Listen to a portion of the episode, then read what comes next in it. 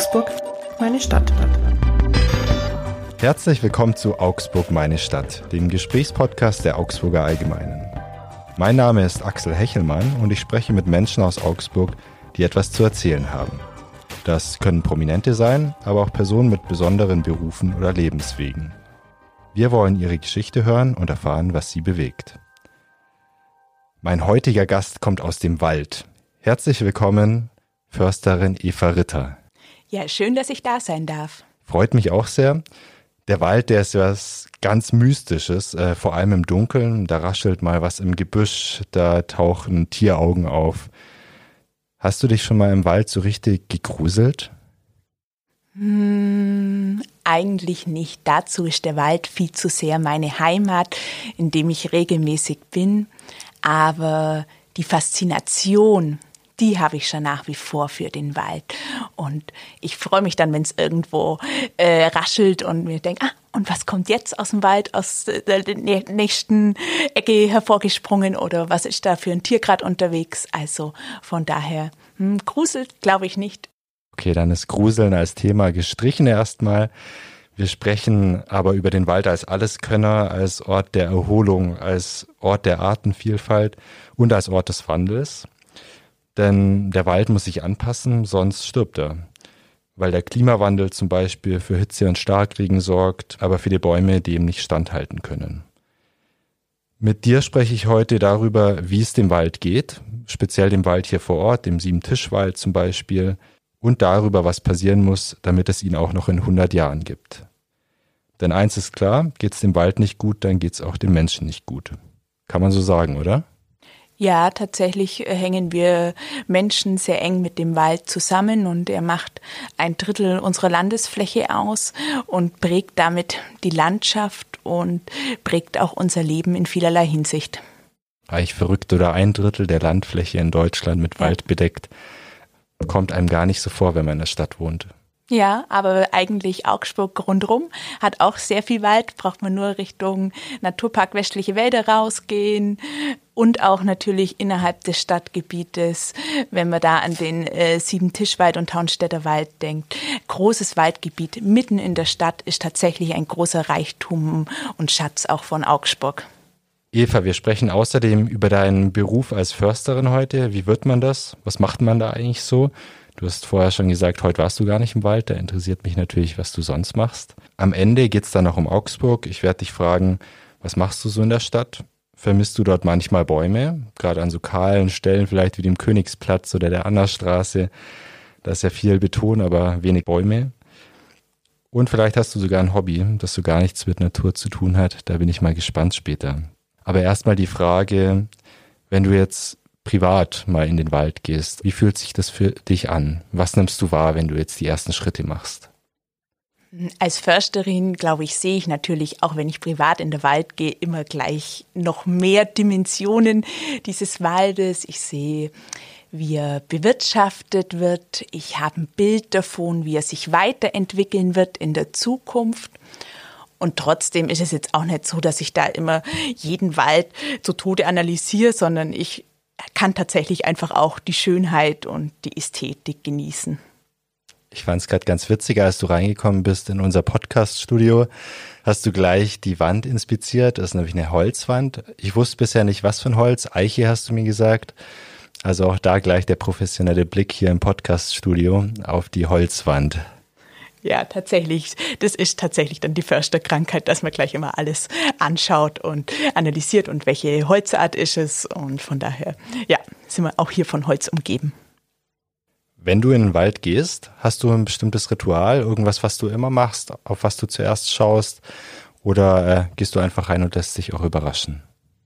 Nö, ein festes Ritual gibt's tatsächlich nicht. Der Wald, der hat eben so unterschiedliche Aspekte und da kommen quasi viele auf einmal dir in den Sinn und man überlegt einfach, ja genau, was steht jetzt gerade in dem Wald an und was ist das Thema und äh, dem, dem widmet man sich dann vor allem. Da sprechen wir gleich drüber. Jetzt interessiert mich aber natürlich erstmal, was macht eigentlich eine Försterin? Für welches Gebiet bist du zuständig? Vielleicht kannst du das mal kurz erklären. Ja, ich bin ja Försterin äh, bei der Stadt Augsburg und dort stellvertretende Amtsleiterin. Das heißt, ich bin im Leitungsdienst tätig als Försterin. Und von daher habe ich jetzt gar nicht so ein klar abgegrenztes Gebiet wie jetzt unsere Revierleiter. Weil ein Revierleiter, der hat bewirtschaftet bei uns jetzt bei der Stadt Augsburg ungefähr 1000 Hektar. Und insgesamt hat äh, die Stadt hat äh, rund äh, 7700 Hektar Wald, die wir bewirtschaften. Und von daher bin ich jetzt so irgendwie für die ganze Fläche zuständig und ein bisschen Mädchen für alles, was da so aufploppt. Und ähm, ich sage manchmal, ich bin mehr Büroförsterin, weil ich natürlich auch viel vom Büro aus mache. Aber Forstwirtschaft ist eben wahnsinnig vielfältig. Als Försterin geht es eben nicht nur um die Produktion des nachhaltigen und wunderschönen Rohstoffes Holz, sondern es geht eben auch um Naturschutz, um Erholung, um Bildung und jetzt in meiner Tätigkeit hat man einfach mit allem zum Tun, was auf diesen 7700 Hektar Wald der Stadt Augsburg so aufploppt. Und das sind ganz, ganz viele unterschiedliche Ansprüche. Und oft hat man so im Sinn, ah, Förster, ja, die machen ganz viel mit der Natur. Aber eigentlich ist das Förster-Dasein hat auch ganz viel mit Menschen zu tun, also mit den Menschen, die diesen Wald pflegen, die dieses Holz weiterverarbeiten, die sich dort erholen, zum Radfahren gehen, spazieren gehen oder die irgendwelche besonderen Arten schützen. Und das trifft alles in diesem Förster-Dasein zusammen und das macht aber auch die Tätigkeit so wahnsinnig spannend und vielfältig und jeden Tag aufs Neue äh, immer wieder herausfordernd und schön auch. Da kriegt man gleich Lust drauf, in den Wald zu gehen und genau das ist auch das Ziel dieses Podcasts natürlich. 7700 Hektar Wald hast du gesagt, äh, nur damit man mal eine Größenordnung hat. Das ist ja der größte die größte Waldfläche in Bayern und die zweitgrößte in Deutschland, oder? von Kommunen tatsächlich. Genau, es gibt keine Kommune in Bayern, die mehr Wald besitzt wie die Stadt Augsburg. Und tatsächlich deutschlandweit äh, überholt uns nur ganz leicht die Stadt Brilon in Nordrhein-Westfalen. Die haben allerdings so viele Waldschäden gehabt. Die haben nämlich so viel Wald, wo da auf der Fläche draufsteht. Ähm, einfach Klimawandel bedingt und äh, Hitzesommer bedingt. Aber von daher tatsächlich die Stadt Augsburg äh, größte kommunale Waldbesitzerin Bayerns. Und von der Fläche her kann man sich ungefähr so vorstellen wie die Größe des Chiemsees. Und das ist, sagt man, das bayerische Meer. Also Augsburg hat ein bayerisches Meer an Wald. Ich habe auch gelesen, glaube 10.000 Fußballfelder sind es umgerechnet. Ähm, falls sich jetzt jemand mit dem Chiemsee nicht so auskennt, stand zumindest auf der Seite der Stadt Augsburg. Eva, jetzt mal zu dir nochmal zurück. Man merkt richtig, wenn du redest, dass du für diesen Wald lebst und äh, da aufblühst, wenn du drüber redest. Wie fing es denn bei dir an? Also ähm, hast du schon als Kind dir gedacht, oh, ich will Försterin werden? Also ich bin mit dem Wald aufgewachsen. Ich komme aus einer Landwirtschaft raus und von daher, da war auch immer Wald mit dabei und bin ich auch schon in Kindheitstagen mit meinem Vater in der Wald raus und hatte da einfach auch einen engen Bezug dazu. Aber es war jetzt nicht so, dass ich immer gesagt habe, ah ja, ich werde dann mal Försterin, sondern eigentlich war es bei mir so, dass ich nach dem Abitur gar nicht so genau gewusst habe, was ich jetzt eigentlich machen mag und habe mir dann schon gedacht, hm, ja, ich mache dann so ein paar Praktikas. Und dann war es aber so, dass ich mir gedacht habe, oh ja, ich kann ja auch mal einfach was ausprobieren zum Studieren. Und ah, die vom Forst, die haben immer nur geschrieben, man kann sich nur einschreiben. Und dann habe ich gedacht, ah ja, dann probiere ich das jetzt einfach mal aus und äh, tu mal ein paar Wochen vorstudieren und dann, genau, schaue ich mal. Und genau, aus diesen paar Wochen sind dann ein Bachelor- und ein Masterstudium geworden und tatsächlich schon dieses Heimatfinden auch im Wald und auch in der Forstwirtschaft oder ist schon einfach mein Ding auch geworden und war es dann auch. Mal was anderes kurz, äh, wenn man deinen Dialekt hört, äh, du kommst wahrscheinlich eher aus der Ulmer, Neu-Ulmer Gegend, oder? Würde ich raten? Ah, ja, nicht ganz. Also eigentlich genau dazwischen, zwischen Augsburg und Ulm, südlicher Landkreis Günzburg. Bist aber jetzt schon eine Weile in Augsburg, oder? Genau, bin jetzt tatsächlich dann durch die Arbeit nach Augsburg gekommen, bin aber auch gebürtige Augsburgerin, also im Josephinum auf die Welt gekommen. Also von daher wieder zu den ganz, ganz frühen Wurzeln zurück. Dann passt du perfekt in unserem Podcast Augsburg, meine Stadt. Das ist sehr schön. Ähm, Eva, was sind denn jetzt deine Hauptaufgaben als Försterin? Du hast schon ein bisschen anklingen lassen. Was sind im Moment so eure, deine Hauptherausforderungen und Hauptaufgaben? Ja, ich habe ja schon gesagt, dass es tatsächlich sehr vielfältig ist, die Tätigkeit äh, im Forst und äh, bei uns auch in der Forstverwaltung. Und von daher gibt es gar nicht die eine Hauptaufgabe, sondern es gibt ganz viele unterschiedliche Bereiche, die einfach momentan auch besonders im Fokus stehen. Das ist natürlich tatsächlich das große Thema Waldumbau im Klimawandel, weil wir da einfach vor großen Herausforderungen stehen. Das ist dann auch natürlich das Thema ähm, auch zu kommunizieren, was wir machen und auch die verschiedenen Nutzer im Prinzip im Wald äh, zu managen, klingt jetzt vielleicht ein bisschen zu hart, aber tatsächlich da einen Ausgleich zwischen den verschiedenen Akteuren schaffen, weil natürlich auch tatsächlich, wir, das haben wir schon wahrgenommen, dass durch die Corona-Zeit auch die Waldbesuche stark zugenommen haben. Also es gibt eine Erhebung, wo hier in Augsburg durchgeführt worden ist, 38 Prozent mehr Waldbesuche. Und ähm, eben, da geht es dann zum Teil eben auch um diesen Schutz besonders sensibler Lebensräume, wie die Heiden, die wir jetzt hier auch im Siebentischwald und Taunstädter Wald haben. Also da auch zu informieren, was wir machen und wie man sich auch im Wald verhält. Dann das andere Thema ist tatsächlich auch dieser Schutz und die Weiterentwicklung von ganz besonderen Lebensräumen. Da, äh, vielleicht sprechen wir dann nachher noch drüber, über das Live-Projekt Stadtwaldbäche. Das ist ein großes Naturschutzprojekt, was momentan dort draußen im Stadtwald stattfindet. Und dann geht es natürlich auch ganz viel um das Perso Personal und um die Personen, die diesen Wald auch tatsächlich pflegen und hegen und sich um den kümmern. Wir sind insgesamt 50 Personen in der Forstverwaltung. Und auch da, äh, genau, geht es darum, dass es auch einfach ein attraktiver Arbeitsplatz bleibt und äh, gibt es die verschiedensten Dinge immer wieder zu lösen. Die wird also nicht langweilig, oder? Tatsächlich, ja, genau. Und es ist wirklich, also jetzt mache ich es ein bisschen mehr als sechs Jahre und es war noch kein Arbeitstag wie der andere, sondern es ist jeden Tag wieder aufs Neue irgendwas los. Ich finde es witzig, wie du gerade erwähnt hast, dass ganz viele Waldspaziergänger in der Corona-Zeit unterwegs waren. Ich glaube, ich habe noch nie so viel Zeit verbracht, gerade im Jahr 2020 im Siebentischwald da rumzuspazieren und da war ja wirklich richtig viel los, zumindest zu den Zeiten, wo man durfte. Ähm, siehst du das als einen positiven Effekt an, dass die Menschen mehr im Wald sind oder sagst du, mh, viele Leute bedeutet auch viel Dreck, äh, viel Abnutzung des Waldes? Nee, also ehrlich, sehe ich es unbedingt positiv tatsächlich, weil es ja auch schön ist, wenn die Menschen auch so die Heimat vor der eigenen Haustüre entdecken und auch den Wald als einen besonderen Lebensraum auch für sich erfahren. Aber klar ist es so, dass wenn mehr Nutzer auf Zusammentreffen, es einfach auch Konflikte entsteht. Egal, ob das jetzt die Mountainbike-Fahrer mit der Spaziergänger irgendwie ist oder eben das Thema äh, des, der Hunde und wo es da irgendwie wieder Konflikte gibt. Dann auch Thema Müll. Wir haben äh, fast 200 Müllkörbe da draußen und die werden auch sehr regelmäßig geleert und trotzdem nimmt auch das Müllaufkommen zu. Schön wäre es, wenn die Leute eher quasi den Müll auch natürlich wieder mit nach Hause nehmen ähm, oder halt zumindest in die Müllkörbe schmeißen. Aber klar, das ist einfach, wo viele Menschen zusammentreffen, gibt es auch Konflikte, aber vom Grundsatz her ist es einfach schön, dass die Leute den Wald für sich entdecken und nehme ich das als sehr, sehr, sehr positiv wahr.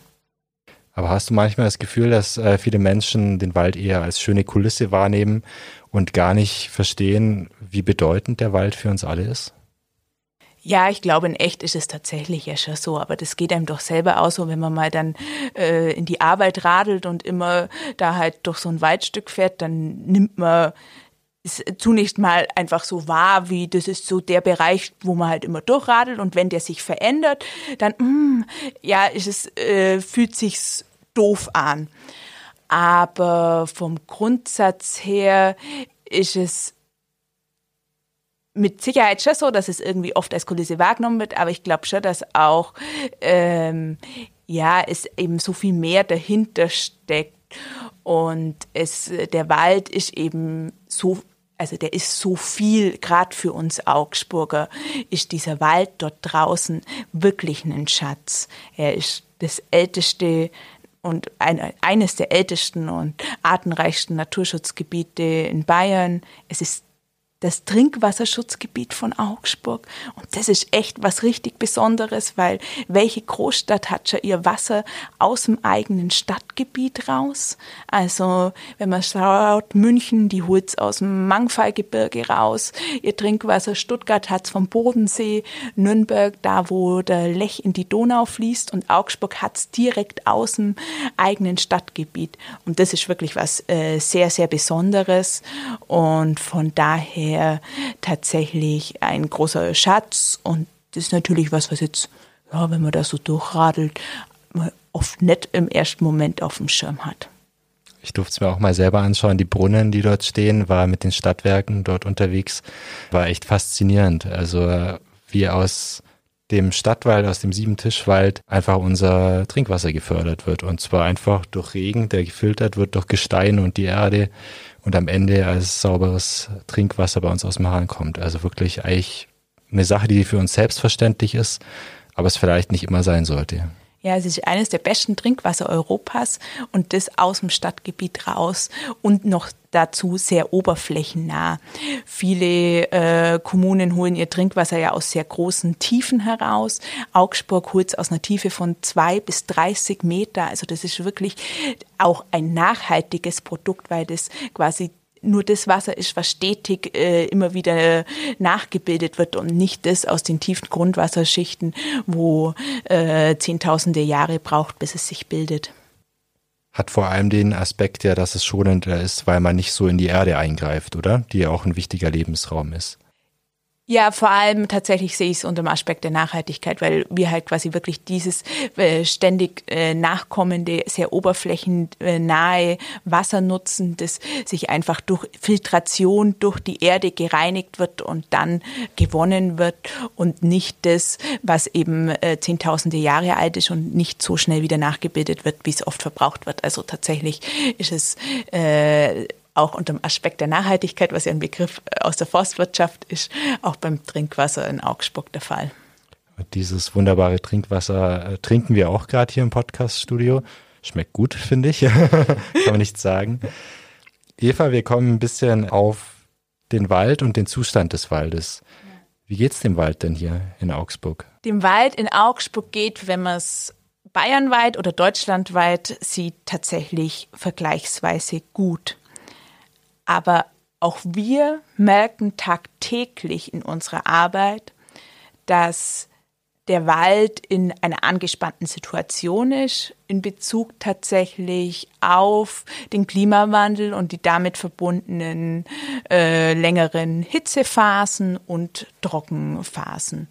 Und von daher ist es eine fragile Situation, würde ich sagen.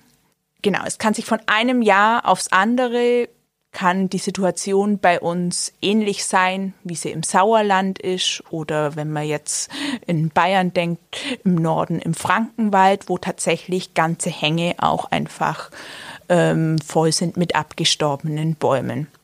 Und bisher passt in Augsburg und rund um Augsburg noch einigermaßen, weil wir noch glimpflich davongekommen sind, meistens mit den Niederschlägen und äh, dann doch äh, ein bisschen wieder immer Erholung gab. Aber ja, genau, das kann jederzeit auch anders sein und wir müssen einfach schon auch damit rechnen, dass unsere Wälder nochmal in viel stärkere Umbruchprozesse hineinkommen, wie sie im Moment sind. Ja, und ich sage auch immer, eigentlich dieser Augsburger Stadtwald, der Siebentischwald und der Haunstädter Wald ist für mich so ein bisschen auch ein Kaleidoskop des Klimawandels, weil einfach der Wald dort auf sehr trockenen Standorten stockt. Das heißt, es sind die Lech- und Wertdachschotter, das sind Kiesböden und die Bäume, die da draufstehen, wurzeln im Kies und so ein Kies kann natürlich auch Wasser schlecht halten. Das äh, regnet drauf und flutscht halt nach unten weg. Und wenn wir jetzt da eben äh, Trockenphasen und Hitzephasen im Sommer haben, dann merkt man das schon immens. Wir haben da also diese alten Auwaldfichten, die dort schon weit über 100 Jahre stocken, sind in den letzten Jahren zunehmend verloren gegangen. Also da werden wir massiv auch äh, genau die Fichte als Baumart, die natürlich eigentlich eine Gebirgsbaumart ist und da schon natürlicherweise immer vorkommt, weil sie als Schwemmlinge mit dem Lech zum Beispiel mitkommen sind, aber äh, natürlich ein bisschen überproportional da ist, die wird äh, zunehmend verloren sein, weil sie einfach tatsächlich die auf diesen trockenen Standorten des äh, Lech- und Wettachauwalds sich nicht halten kann. Das muss man jetzt vielleicht dann kurz einordnen, weil du die Fichte nennst. Ist ja, glaube ich, der am weitest verbreiteste Baum in Augsburg, aber auch in Deutschland, wenn ich mich nicht irre. Genau, also ist äh, die schon eine der Haupt, also mit die Hauptbaumart. Ähm, jetzt im Landwald, in den Wäldern rund um Augsburg, da ist jeder zweite Baum eine Fichte. Hier im Stadtwald, also den Lech- und Wettachauwald, eben Haunstädterwald, Siebentischwald, was man so im Kopf hat, da ist jeder vierte Baum eine Fichte. Also das sind tatsächlich, Kiefern sind ein bisschen mehr vertreten wie die Fichte, aber es ist tatsächlich äh, eine sehr häufige Baumart und die ist aber einfach geschichtlich geprägt, weil natürlicherweise wären unsere Wälder eigentlich Buchenwälder vor allem. Aber natürlich, wenn man sich so eine Buche vorstellt, die verzweigt sich sehr und man hat dann im 17. Jahrhundert festgestellt, ah, bei so einer Fichte ist eigentlich praktisch, die wächst schön gerade Stamm und äh, da kann man schönes Bauholz draus machen, wächst auch einigermaßen schnell. Und von daher hat man dann einfach in der, über, die, ja, über die Jahrhunderte vermehrt die Fichte angepflanzt. Und von daher ist jetzt die Fichte die Hauptbaumart in Deutschland, aber auch bei uns äh, im Stadtwald tatsächlich. Aber die Fichte ist nicht die Baumart der Zukunft. Wir werden weiter immer auch Fichten haben, aber es ist nicht die Baumart, auf die wir setzen, weil sie eben eigentlich eine Baumart aus dem Gebirge ist und tatsächlich mit so Trockenphasen und Hitzeperioden nicht so gut zurechtkommt. Das heißt, die Fichte war früher eine vielleicht gute Idee für Bauholz, Jetzt durch den Klimawandel ähm, bereitet sie Probleme. Es wird ja immer von Mischwäldern gesprochen, dass die so ein wichtiger Schlüssel zum Erfolg in Anführungszeichen wären in Wäldern. Im Moment haben wir viele Nadelwälder, auch in Augsburg. Warum sind denn Mischwälder so viel besser? Ja, wir wollen tatsächlich gemischte Wälder, weil das äh, ähnlich ist wie, äh, also es ist einfach eine Frage des Risikos. Wenn man ein Bankkonto hat, setzt man ja auch nicht nur auf eine Aktie oder beim Pferderennen ist auch blöd, wenn man nur auf ein Pferd. Ist halt ein hohes Risiko dabei. Und deswegen ist es gut, wenn man äh, tatsächlich viele Baumarten mit in einem Waldbestand hat, weil wir nicht wissen, welche Baumart mit den zukünftigen Bedingungen zurechtkommt. Im Zuge vom Klimawandel ist es jetzt ja auch nicht so, dass wir jetzt sagen, ah ja, es wird einfach alles wärmer und deswegen brauchen wir jetzt Baumarten, die einfach mit Hitze und Trockenheit äh, zurechtkommen. Nee, wir haben ja auch gleichzeitig noch die tiefen Temperaturen und wir werden auch weiterhin Spätfröste haben. Es ist einfach so, dass im Klimawandel die Extreme zunehmen werden. Und es gibt nicht die eierlegende Wollmilchsaubaumart, die alles erfüllt, die sowohl äh, Kühlschrank oder Gefriertruhe wie Backofen kann, sondern wir müssen auf die große Vielfalt der Baumarten setzen und äh, pflanzen deswegen auch vermehrt seltene Baumarten, die zum Teil jetzt eher so in Weinbauklima angebaut worden sind, wie die Elsbeere oder der Feldahorn. Und gleichzeitig nehmen wir auch noch ein paar Baumarten äh, mit rein, die eher in wärmeren Gebieten vorkommen, zum Beispiel äh, die Baumhasel, die Esskastanie oder mal eine Libanonzeder um so einfach die Vielfalt zu erhöhen tatsächlich, weil Mischbestände einfach das Risiko minimieren. Wir wissen nicht, welche Baumart quasi mit den zukünftigen Bedingungen gut zurechtkommen wird. Und Mischbestände sind auch wichtig im Hinblick auf Risiken wie Sturm, die wir ja auch äh, weiterhin haben. Und das kann man sich vorstellen, wenn jetzt lauter Fichten gleichförmig nebeneinander stehen und im Wind zum Schaukeln anfangen, dann äh, gibt es äh, so einen Effekt quasi, dass dann plötzlich alle äh, miteinander, also die Schwingungen äh, gehen sozusagen mit und erhöhen sich und dann äh, äh, fällt der ganze Bestand in sich zusammen. Und in einem Mischbestand ist der Wind ganz anders verwirbelt und es kommt nicht so zu einem Aufschaukeln. Also auch da äh, tut es das Risiko minimieren. Kurze Zwischenfrage, weil du jetzt ganz viele auch exotische Bäume genannt hast. Hast du einen Lieblingsbaum? Äh, nee, eigentlich nicht tatsächlich. Kann ich nicht sagen. Magst alle Bäume? Ja, ich mag alle Bäume und äh, genau. Mal mehr die eine Baumart, die ich gerade mehr auf dem Schirm habe und mal die andere, aber eigentlich mag ich alle Bäume.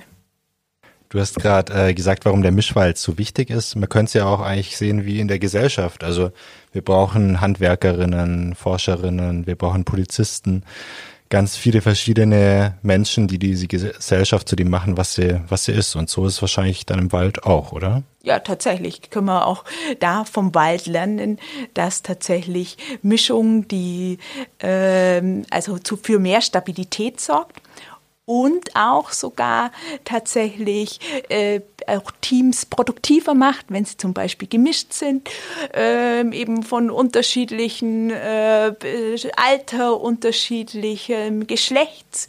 Und so ist es im Wald tatsächlich auch. Mischwälder können im Boden ganz mit durch die, das, dass die Wurzeln anders ausgeprägt sind der unterschiedlichen Baumarten, erschließen sie den Boden äh, und das Potenzial des Bodens viel mehr und sind auch nachweislich produktiver in der Leistung der Holzmenge, was sie produzieren.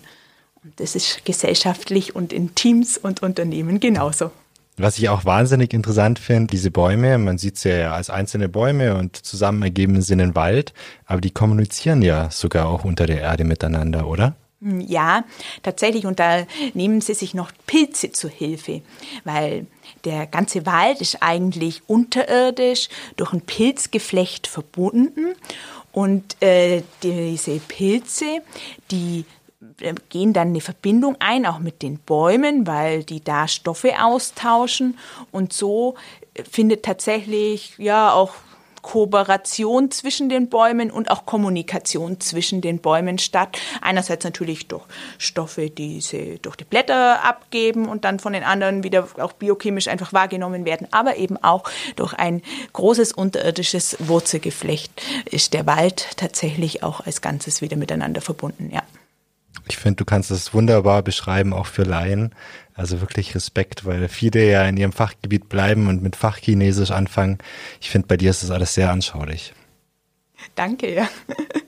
Jetzt hast du gesprochen über die Wichtigkeit des Mischwaldes, aber der entsteht ja nicht einfach so. Du hast schon gesagt, ihr pflanzt da verschiedene Bäume, aber das dauert ja alles eine Ewigkeit. Also wenn du einen Baum heute pflanzt, dann ist der vielleicht in 100, 200 Jahren fertig und groß und entfaltet dann auch erst seine große Wirkung. Sind wir nicht eigentlich viel zu spät dran mit diesem Gegensteuern? Kann ich so nicht sagen, weil tatsächlich in der Forstwirtschaft der Klimawandel einfach schon seit Jahrzehnten ein Thema ist. Schon vor 30 Jahren hat man gesagt, wir müssen unsere Wälder umbauen, weil äh, sich tatsächlich die klimatischen Bedingungen verändern sich und auch da war der Klimawandel sowohl im Studium wie auch im Alltag schon bewusst. Aber wir sehen jetzt einfach, wie gravierend das ist und tatsächlich ist es halt in der Forstwirtschaft, glaube ich, wie in kaum einem anderen Zweig, dass wir wirklich so weit vorausdenken müssen und trotzdem nicht wissen, was die Zukunft bringt und die Vorgenerationen an Förstern und Försterinnen oder Waldbesitzer und Waldbesitzerinnen haben da eben auch schon viel in die Richtung gewirkt. Und wir merken jetzt einfach, ah ja, wir müssen aber echt unsere Anstrengungen nochmal richtig intensivieren, damit wir einen stabilen, gesunden Wald auch für die Zukunft erhalten. Jetzt hast du gesagt, ihr seid 50 Menschen, die das tun, aber auf einem riesigen Gebiet natürlich. Gibt es auch was, was der ganz normale Spaziergänger, die ganz normale Fahrradfahrerin, ganz normale Waldnutzer machen können? Der normale Waldbesucher, der muss einfach bei seinem eigenen Leben auch anfangen. Ich meine, es gibt erstens gibt es viele Waldbesitzer auch unter den Waldbesuchern, das darf man nicht unterschätzen. Es gibt 700.000 Privatwaldbesitzer in Bayern und das sind einfach richtig viele, wenn man Menschenkette reicht das von Augsburg bis nach London tatsächlich äh, so viel äh, Privatwaldbesitzer gibt, die können natürlich in ihren Wäldern gestalten. Und die anderen können tatsächlich einfach dadurch einen Beitrag leisten, indem sie ihren eigenen Lebensstil hinterfragen und dazu beitragen können, dass das, äh, der Klimawandel äh, zumindest nicht gravierender wird, wie er eh schon ist. Also wir reden ja schon überhaupt nicht mehr über ein Zwei-Grad-Ziel, sondern dass es wenigstens nur ein Vier-Grad-Ziel wir halten können. Und da ist es eben so, dass man da bei jedem Einzelnen eigentlich äh, anfangen kann. Und ich sage immer, Nachhaltigkeit, da ist schon das Wort Ich drinnen. Also Nachhaltigkeit fängt bei jedem Einzelnen an. Und genau, deswegen einfach mal übers eigene Leben und den eigenen Lebensstil nachdenken und schauen, wo kann ich da noch besser werden. Gibt es eine Marke, wo du sagst, okay, die übersteht der Wald nicht mehr? Ab 2 Grad, ab 3 Grad, ab 4 Grad oder lässt sich das so pauschal nicht sagen? So pauschal lässt sich nicht sagen und ich glaube, der Wald wird es überstehen. Der Wald ist nicht das Thema, der Wald wird anders ausschauen, aber er wird weiter bestehen. Nur wir wissen nicht, wie er ausschauen wird und wie er diesen Weg bis dahin meistern wird. Weil tatsächlich wir einfach auch nicht mehr sagen kann, wie sieht denn dann die natürliche Waldzusammensetzung aus, wenn das jetzt drei, vier Grad wärmer wird? Wie werden unsere Wälder der Zukunft ausschauen? Wir wissen es nicht. Und wenn wir jetzt nur das 2-Grad-Ziel annehmen und äh, bis äh, ins Jahr 2080 schauen, dann es gibt immer so Referenzgebiete, quasi, wo man sagt, ah ja, also dann äh, klimatische Bedingungen von Augsburg. Äh, wenn man sagt, okay, 2 Grad Klimaerwärmung, wenn man sich das dann alles anschaut, auch Te äh, Temperaturniederschläge, wie sich das wahrscheinlich verändert, dann schaut man halt im Raum Augsburg zum Beispiel ja, in die Gegend bei Kroatien oder Zentralfrankreich oder in den Rheingraben. Das heißt, ja, das sind schon, an, also vom Urlaub weiß man es, da schauen die Wälder schauen irgendwie ein bisschen anders aus, wie jetzt hier in und rund um Augsburg. Und von daher wird sich unser Wald verändern, aber er wird weiter bestehen. Aber so ein Wald hat halt das Problem, dass der sich nicht so schnell anpassen kann, weil so ein Baum, der wächst halt einfach mal 100, 200 Jahre. Und wenn wir jetzt dann die klimatischen Bedingungen sich so rasant verändern, dann kann der eben nicht sich so schnell anpassen. Und das sorgt dann schon dafür, dass eben auch Wälder kahl sind, also keine Bäume drauf sind, dass wir viele abgestorbene Wälder haben, und wir wissen es aber nicht, wie es kommen wird. Und ich glaube schon, also der Wald, der Wald äh, wird zurechtkommen und der Wald wird weiter bestehen, aber er wird anders sein. Die Frage wird sein, wie. Das ist eigentlich wie bei äh, einem 90-jährigen Opa, dem man sagt, morgen musst du ein Smartphone in- und auswendig beherrschen, der wird das in vielen Fällen wahrscheinlich auch nicht hinbekommen. Bisschen schiefer Vergleich vielleicht, aber ich glaube, das Geschwindigkeitsthema ist ja wirklich ganz entscheidend, hast du auch gerade klar gemacht. Ja, es ist halt einfach so was, wie wir jetzt heute unseren Wald gestalten. Das wird nicht mal meine Nachfolgegeneration an Försterinnen und Förster sozusagen bringen, sondern die Nach-Nachfolgegeneration. Und äh, ich habe jetzt auch sozusagen darf mit den Wäldern arbeiten, die vor, vor, Vorgänger gepflanzt haben. Oder als Waldbesitzer, ja, ich bin ja auch, habe selber auch ein kleines bisschen Wald. Das vielleicht hoffentlich meine Enkel mal, dass die dann die Bäume nutzen werden, die ich gepflanzt habe. Vielleicht sind es auch erst meine Urenkel. Mal schauen.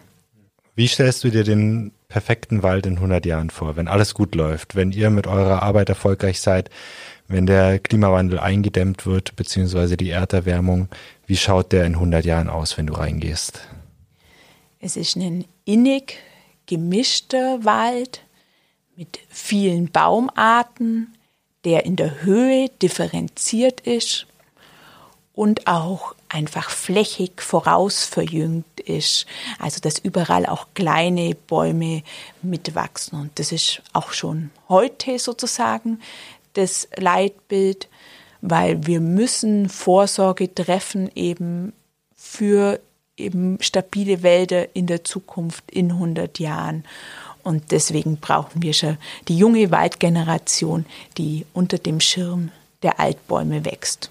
Und das geht einerseits über Pflanzung und andererseits, und das ist wirklich das zentrale Thema, dann über die Naturverjüngung. Wir müssen die Vielfalt, die die Natur uns schenkt, die müssen wir auch nutzen können. Und da ist das Thema Jagd tatsächlich auch ein ganz wichtiges Thema, weil wir klimastabile Wälder jetzt und in Zukunft nur eben, eben über auch eine waldangepasste Jagd bekommen werden, weil so ein Reh, was ja so die Standard-Wildart in unseren Wäldern ist, dem schmeckt halt auch die besonderen Sachen besser, wie jetzt so Fichte, das quasi überall wächst, sondern die, äh, so ein Reh, das ist quasi so eine Tanne, das ist wie eine Schokopraline für die. Und deswegen zwicken die dann überall zum Beispiel unsere Weißtannen, die wir unbedingt auch für die Zukunft haben wollen, zwicken die die aus äh, dem Wald raus und dann äh, verlierst du dadurch einfach Baumartenvielfalt. Also die Natur schenkt uns eine wahnsinnige Menge an Vielfalt äh, in unseren Wäldern und die gilt es eben auch auszunutzen und deswegen äh, ist, Wild unbedingt in den Wäldern äh, auch gut, aber eben so, dass auch wirklich die Vielfalt der Baumarten auch hochwachsen können. Und deswegen ist Jagd eben auch ein ganz zentraler Schlüssel für Klimawandel angepasste Wälder.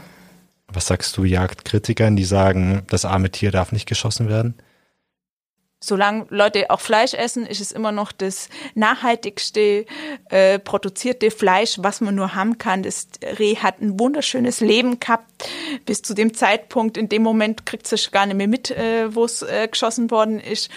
Und ähm, gleichzeitig ist es eben auch ein Beitrag für äh, klimastabile Wälder, wenn man auch Wildfleisch aus dem heimischen Wald auch isst und Jagd ist dafür sehr notwendig, um eben die Vielfalt in unseren Wäldern für die Zukunft zu erhalten, weil wir können es nicht pflanzen. Das würden wir einfach gar nicht hinkriegen, arbeitstechnisch. Und eine gepflanzte Pflanze ist auch immer instabiler wie eine, die durch Naturverjüngung entstanden ist, weil die Pflanze, die ist schon in der Baumschule gewachsen, dann hat man sie da aus dem Boden rausgenommen, Wurzel beschnitten und so weiter und dann ist die da in den Boden wieder reinkommen. Aber wenn eine Pflanze an diesem Standort wächst und sich da gegen andere durchsetzt und ihr äh, Wurzelwachstum frei entwickelt, dann wird die immer stabiler sein wie eine gepflanzte Pflanze. Und deswegen brauchen wir quasi diese Vielfalt, die die Natur uns schenkt in die Wälder. Und deswegen ist Jagd echt auch eine wichtige Sache.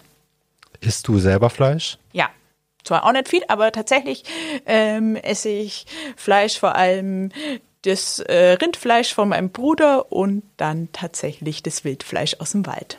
Wenn man halt weiß, wo es herkommt, genau. oder? Also ich achte da schon drauf, zu wissen, wo es herkommt. Es gibt eine weitere Herausforderung, das ist der Borkenkäfer. Ähm, welche Rolle spielt denn der? Der hat es ja auch ganz schön stark auf Fichten abgesehen, oder? Und wir wissen ja jetzt schon, dass die sehr zahlreich im Wald stehen bei uns. Ja, der Borkenkäfer ist quasi auch tägliches äh, Thema bei uns im Betrieb. Der Borkenkäfer ist einfach das Insekt, äh, was äh, bei der Fichte die größte Rolle spielt oder auch überhaupt in der Forstwirtschaft, weil der eben so eine extreme Massenvermehrung macht. Ähm, so ein Borkenkäfer, äh, der sucht sich zunächst eigentlich schon mal geschwächte Fichten. Und wann ist eine Fichte zum Beispiel geschwächt? Ja, wenn sie Trockenstress hat oder weil eben Hitzeperiode ist und sie da ähm, äh, zu kämpfen hat. Und die Borkenkäfer können das gezielt wahrnehmen und fliegen dann bewusst diese geschwächten Fichten an. Und das machen zunächst die Männchen, dann holen sie die Weibchen nach und dann äh, produzieren sie fleißig Nachwuchs. Und aus einer so einer Fichte, die vom Borkenkäfer befallen ist, fliegen dann 20.000 Jungkäfer aus. Und diese 20.000 Jungkäfer befallen dann wieder 20 neue Bäume. Und dann aus diesen 20 Bäumen, wenn man nichts macht, werden 400 Bäume. Und das in einem Jahr, weil so ein Borkenkäfer drei Generationen macht, dazu noch ein paar Geschwisterbruten, was dann die Anzahl nochmal erhöht. Das heißt, ich quasi aus einem Borkenkäferbaum habe ich danach am Ende des Jahres 400 Bäume, wenn ich nichts mache. Und ja, was kann man dagegen machen? Tatsächlich die Fichten früh genug fällen, also bleibt auch nichts anderes übrig, die sterben sowieso ab, ähm, die tatsächlich aus dem Wald dann auch schnell rauszufahren. Das Holz kann auch ganz normal verwendet werden.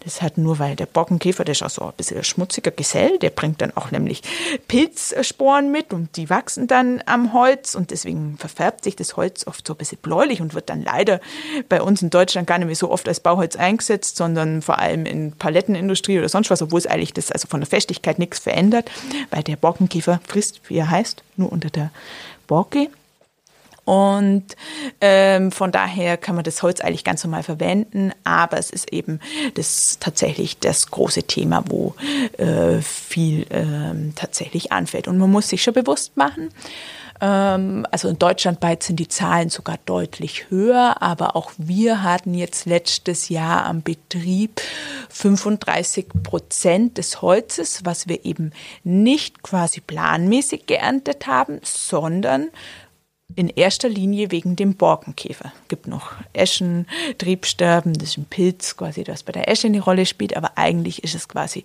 der Borkenkäfer, das ist der Buchdrucker und der Kupferstecher, das sind so die zwei ähm, Arten des Borkenkäfers, die bei der Fichte eine Rolle spielen und die äh, führen einfach schon dazu, dass die Fichte oft nicht mehr so ihr natürliches Alter oder so wie lang, wie man sie normalerweise stehen lassen würde, nicht mehr erreicht, sondern vorzeitig auch dann genutzt werden muss und aus dem Wald transportiert und weiterverarbeitet werden muss, weil sonst eine absolute Massenvermehrung bekommst. Und wie das ausschaut, genau, kann diejenigen, die irgendwie die letzten zwei, drei Jahre einmal quer durch Deutschland gefahren sind, wissen das, weil es tatsächlich dann einfach die Hänge mit abgestorbenen Fichten äh, überall auch sichtbar waren.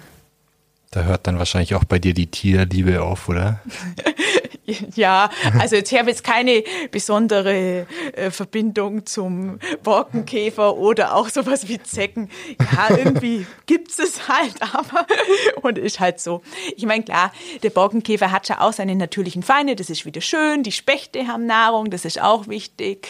Und äh, irgendwie Ameisenbuntkäfer oder sowas befällt auch mal ein Borkenkäfer, das ist alles gut und passt, aber dazu, genau, die äh, Spechte haben nach wie vor auch genügend Nahrung weil ein paar erwischt man immer nicht, äh, wo dann im Wald bestehen bleiben und wo sie dann jetzt äh, runter, die Rinde runterhacken können und außerdem äh, genau äh, bleibt da genügend auch noch für die Vogelwelt.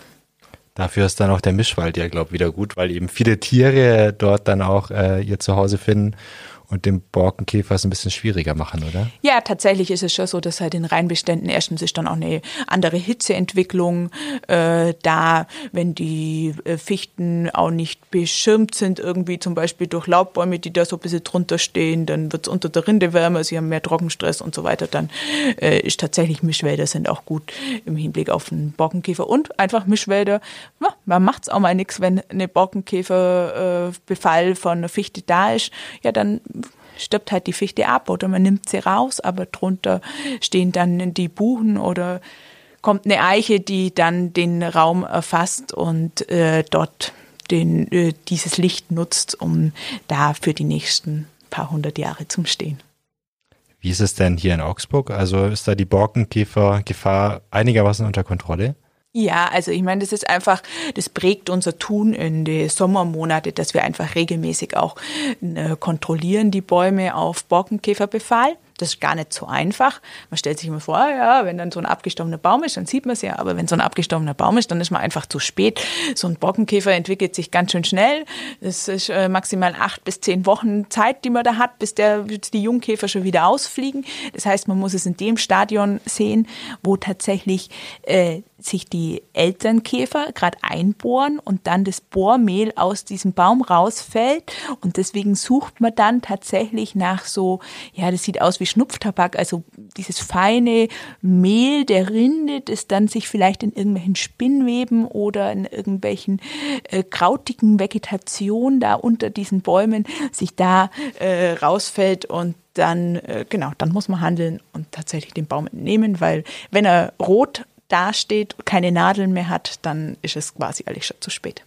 Das heißt, ihr dürft gar nicht schlafen und habt ein bisschen Detektivarbeit, oder? Da muss man wirklich ähm, persönlich vorbeilaufen und das sehen, oder? Ja, das geht nur und das geht nur als Mannschaftsleistung tatsächlich. Da helfen unsere Forstwirte mit, äh, die Förster und da schaut man dann, teilt man sich das auch flächenmäßig ein bisschen ein, wer schaut wo und man muss einfach regelmäßig hinschauen. Aber klar, man kennt dann schon so seinen Wald und weiß, ah ja, an der Ecke, da ist es kritisch, da war vielleicht am Vorjahr was, da könnte jetzt wieder was sein und so äh, hilft einem auch das Erfahrungswissen, dass man da eben immer auf dem Laufenden auch bleibt.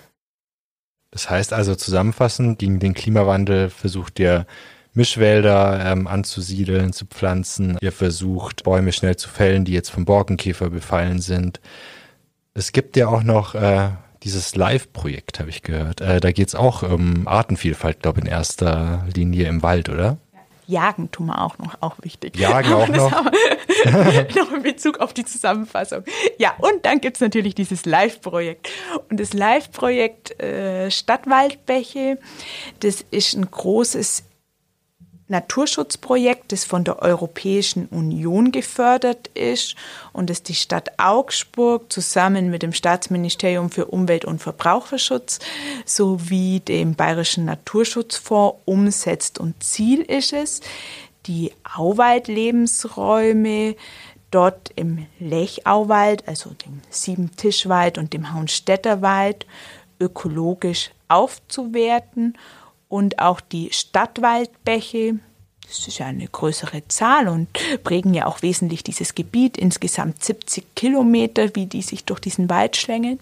Die Stadtwaldbäche, die sollen wieder ökologisch durchgängig werden. Das heißt, dass Wanderhindernisse rauskommen, dass auch wieder Fische von einem Eck ins andere schwimmen können und gleichzeitig äh, ist auch das Ziel, die Stadtwaldbäche wieder an den Lech anzuschließen, weil momentan gibt es keinerlei Verbindung. Also die Fische des Lechs können nicht irgendwo äh, in, den, in die Stadtwaldbäche einschwimmen, weil da tatsächlich äh, nur Stauwehre dazwischen sind oder eben nicht durchgängige Verbindungen sind.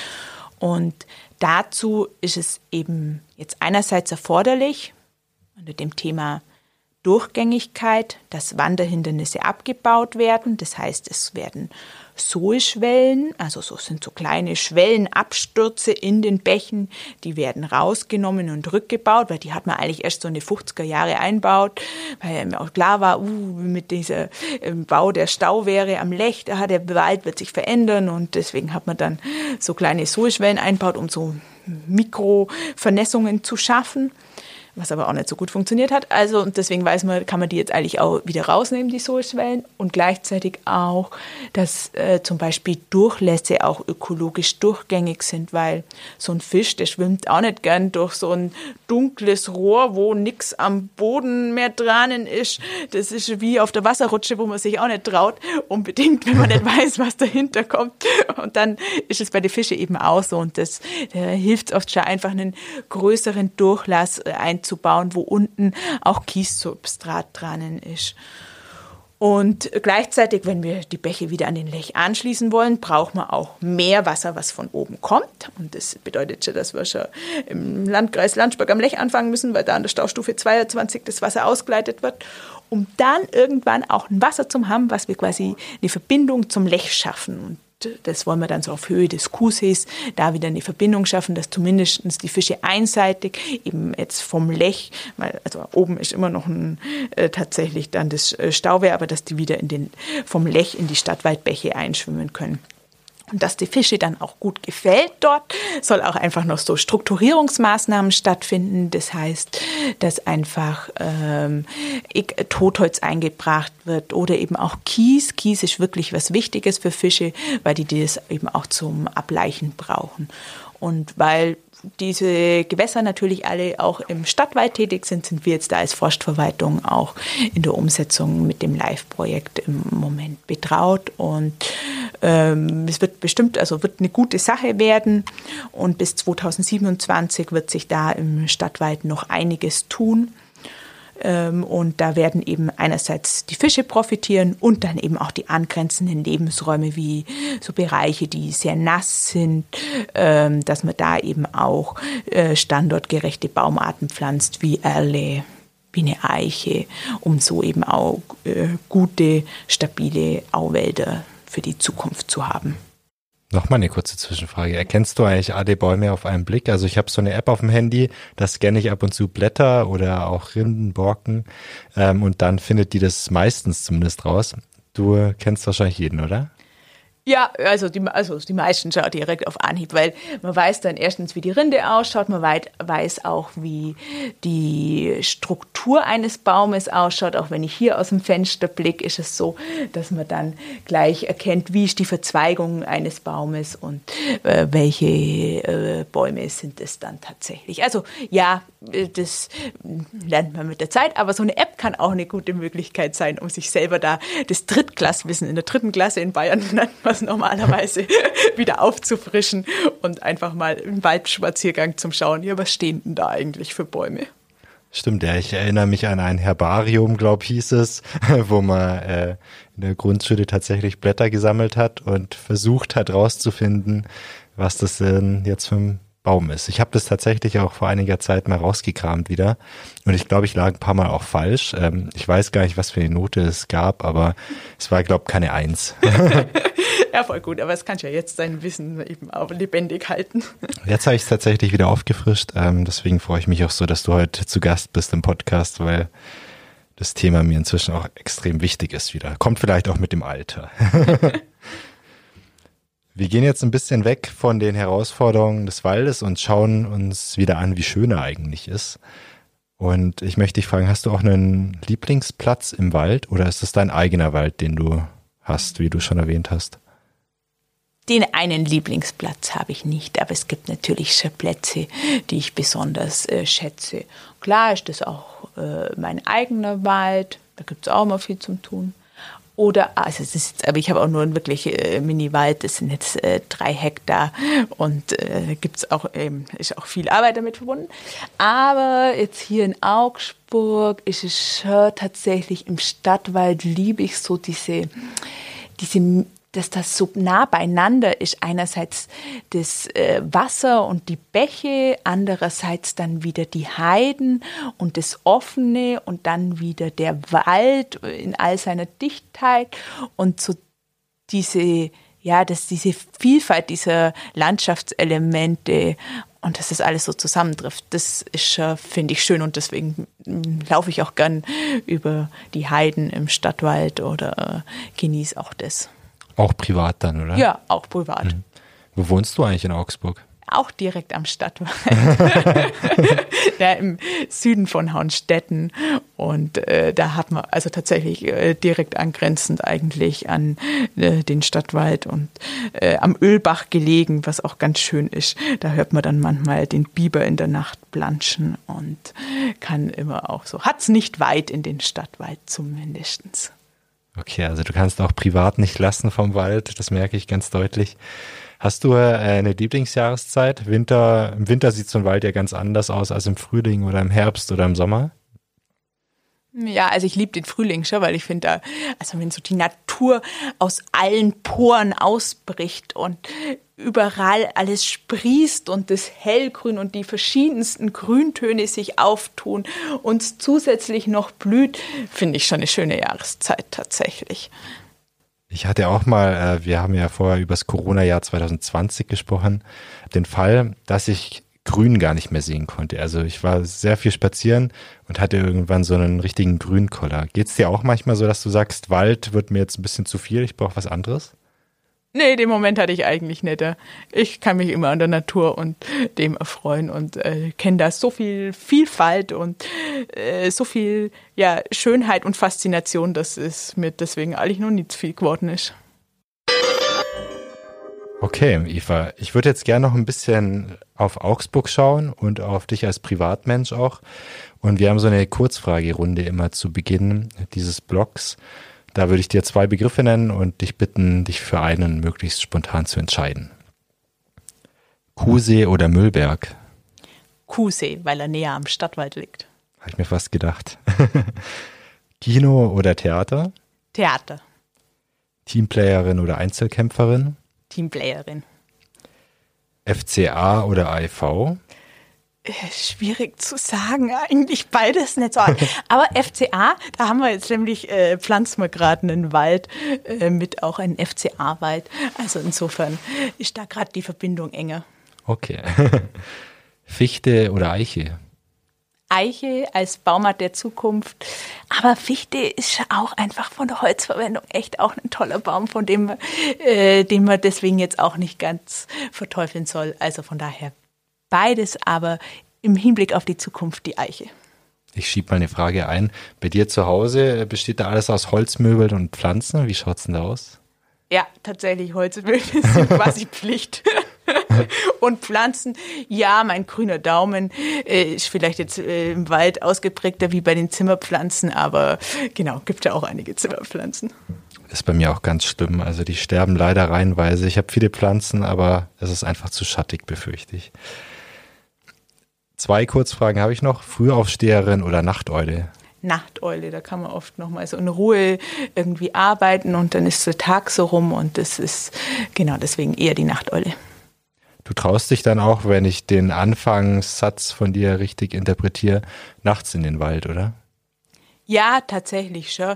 Wobei ich auch immer so, äh, früher bin ich da immer so ganz äh, frei und froh, auch immer durch den Wald geradelt, egal zu welcher Stunde. Inzwischen überlege ich dann manchmal schon, ah, radle ich jetzt noch durch den Wald oder radle ich jetzt dann doch an der alten B17 entlang. Also auch da, äh, genau, man, äh, ich, klar weiß man sozusagen um alles, aber äh, ja, es ist äh, für mich jetzt kein Thema, auch nachts in den Wald zu gehen, gerade auch jagdlich ist es ja so, das sind immer die Dämmerungszeiten, entweder morgens oder abends äh, die erfolgreichen Zeiten für die Jagd. Von daher sitzt man dann oft noch abends im Wald in die Dunkelheit hinein und das ist auch tatsächlich schön, wie sich dann tatsächlich so der Abend und die Nacht über den Wald legt. Klingt sehr schön, wie du das sagst. Letzte Frage, geplant oder spontan? Spontan. Ich bin eher ein spontaner Typ. Jetzt kommen wir ein bisschen vom Wald weg. Hast du denn Orte in der Stadt, die dir besonders gut gefallen, wo du dich gern aufhältst, die aber jetzt nicht unbedingt was mit Natur und Wald zu tun haben? Nö, so ein Lieblingsort ganz ohne Wald in Augsburg ist tatsächlich schon ein bisschen schwierig. Ich finde ja schon auch so Fleckle wie das Parkhäusel äh, attraktiv. Aber ansonsten sind natürlich Lieblingsorte in Augsburg immer auch da, wo Freunde wohnen und äh, man dadurch auch einfach äh, Heimat und liebe Menschen kennt. Und deswegen sind das vielleicht auch Lieblingsorte. Und ansonsten einfach ja auch so Orte mit Kultur oder ja, wo man auch wieder seinen eigenen Horizont erweitern kann. Und da gibt es ja auch einige in Augsburg. Theater hast du, glaube ich, schon gerade gesagt. Zumindest hast du dich zwischen Kino und Theater für Theater entschieden. Ja, weil ich einfach, also tatsächlich gibt es ja auch einfach da eine große kulturelle Vielfalt in Augsburg und äh, das finde ich schön und nutze ich auch gerne und bin da auch gerne unterwegs, egal ob das jetzt irgendwie ähm, vom Staatstheater oder eben freie Theater oder sonstige Kulturszene in Augsburg ist, ja. Wer sich für Theater interessiert, dem empfehle ich jetzt schon mal äh, einen Podcast, den wir Ende des Monats, Ende April aufnehmen. Und zwar mit jemandem vom Theater. Ich sag nur nicht mehr, aber es geht auch um digitales Theater, um Entwicklung und äh, Visionen im Theater. Wird, glaube ich, ganz spannend. Zurück zur Stadt. Es gibt ja Orte in der Stadt, wo es wirklich kaum Bäume gibt. Also mir fällt immer gleich der Königsplatz ein. Sehr viel versiegelte Fläche oder die Annastraße, da geht's gleich weiter. Überhaupt die Innenstadt, da ist ja nicht so viel Grün.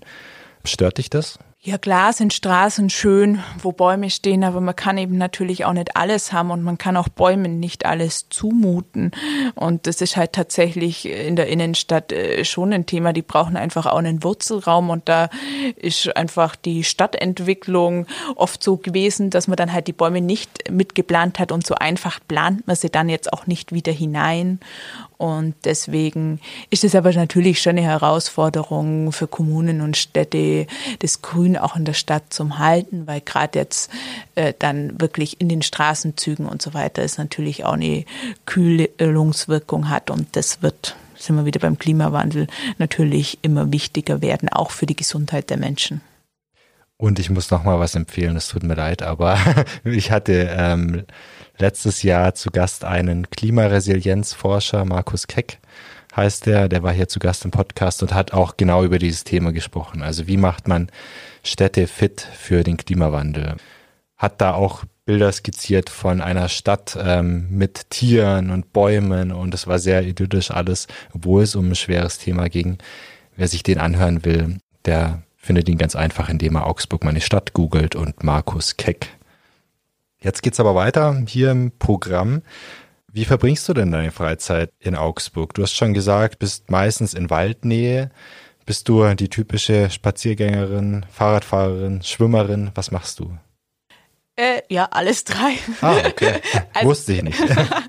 tatsächlich äh, viel äh, mit dem Fahrrad unterwegs, um irgendwie in die Stadt zu irgendwelchen Terminen oder zu Freunden zu radeln und äh, einfach oder auch einfach so, weil es schön ist.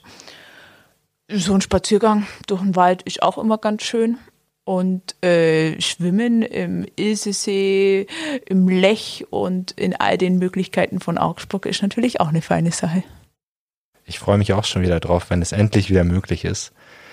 Eva Ritter, wir kommen zum Ende. Ähm, ich würde dir noch eine Gelegenheit geben. Ich finde ja, der Wald ist äh, etwas, wo es so viele tolle Sachen drüber zu erfahren gibt, Sachen, die man noch nicht wusste. Hast du für uns, also für die Hörerinnen und Hörer und mich, irgendeinen Fun Fact über den Wald, den du gerne erzählst, wenn du Menschen überraschen willst oder begeistern für den Wald? Um zu sensibilisieren, was der Klimawandel und Hitzephasen und äh, Trockenheit für Bäume bedeuten, sage ich oft, ihr müsst euch vorstellen, dass so ein Trockenjahr für so einen Baum wie ein Schlaganfall für einen Menschen ist. Es ist nämlich tatsächlich so, der Baum braucht mehrere Jahre, um sich davon zu erholen. Also der hat erst nach drei, vier, fünf Jahren wieder die Zuwächse vor einem Trockenjahr. Und, äh, und das bedeutet einfach, wenn jetzt diese Trockenheit und die Hitze immer mehr zunimmt, dann ist es für einen Baum wie ein Schlaganfall auf den nächsten und es ist nicht mehr so einfach, dass er sich dann davon erholt und da sieht man sozusagen auch, wie ja, wie angespannt die Situation für unsere Wälder und für die Bäume ist und trotzdem glaube ich eben an die Zukunft unserer Wälder und dass sich der Wald wird sich verändern, wissen noch nicht wie, aber er wird überleben auf jeden Fall. Das ist doch immerhin ein optimistischer Ausblick, auch wenn das Ganze jetzt eher kein Fun Fact, sondern ein trauriger Fakt oder Fakt war. Was ich ja immer faszinierend finde, unter anderem, dass die Zapfen, die am Boden liegen, gar keine Tannenzapfen sind, sondern eigentlich immer Fichtenzapfen, oder? Genau, das wäre jetzt äh, auch noch so ein Thema. Ja, weil man sagt immer, ah ja, ich habe einen Tannenzapfen gefunden. Nee, es ist nie ein Tannenzapfen, weil man kann überhaupt keine Tannenzapfen finden, weil der Tannenzapfen, der sind die Zapfen, die am Baum auch stehen. Ein Fichtenzapfen hängt immer und so ein stehender Zapfen einer Tanne, der verf äh, verfällt quasi schon am Baum und da gehen dann die einzelnen Schuppen ab und äh, deswegen, wenn man einen Zapfen am Boden findet, das ist immer ein Fichtenzapfen. Haben wir das auch geklärt? Letzte Frage. Eva Ritter, wenn du ein Tier im Wald wärst für einen Tag, für welches würdest du dich entscheiden? Ich, so eine Ameise ist äh, schon ein spannendes Tier, weil das ja auch in einer großen Gemeinschaft zusammenwohnt und mal so eine ganz eine andere Perspektive auf den Wald im ganz Kleinen eröffnet. Und deswegen würde ich sagen, spontan, ja, mal so eine Ameise zu sein das wäre auf jeden Fall auch spannend, wie die sich organisieren, wie die ihre Nahrung beschaffen. Auch so der Blick, die gehen ja dann mit ihren Bauen auch in den Boden hinein, ein Blick in den Waldboden. Deswegen würde ich sagen, eine Ameise wäre spannend. Und dann könntest du auch ganz schön viel tragen, gell, vom Gewicht her. Das stimmt allerdings. Eva Ritter, vielen Dank für dieses sehr interessante Gespräch. Wir haben kennengelernt eine Waldliebhaberin, auch über den Beruf hinaus, eine Schwimmerin, eine Spaziergängerin, eine Augsburgerin Vielen Dank. Ja, ich sag vielen Dank, war mir eine Freude.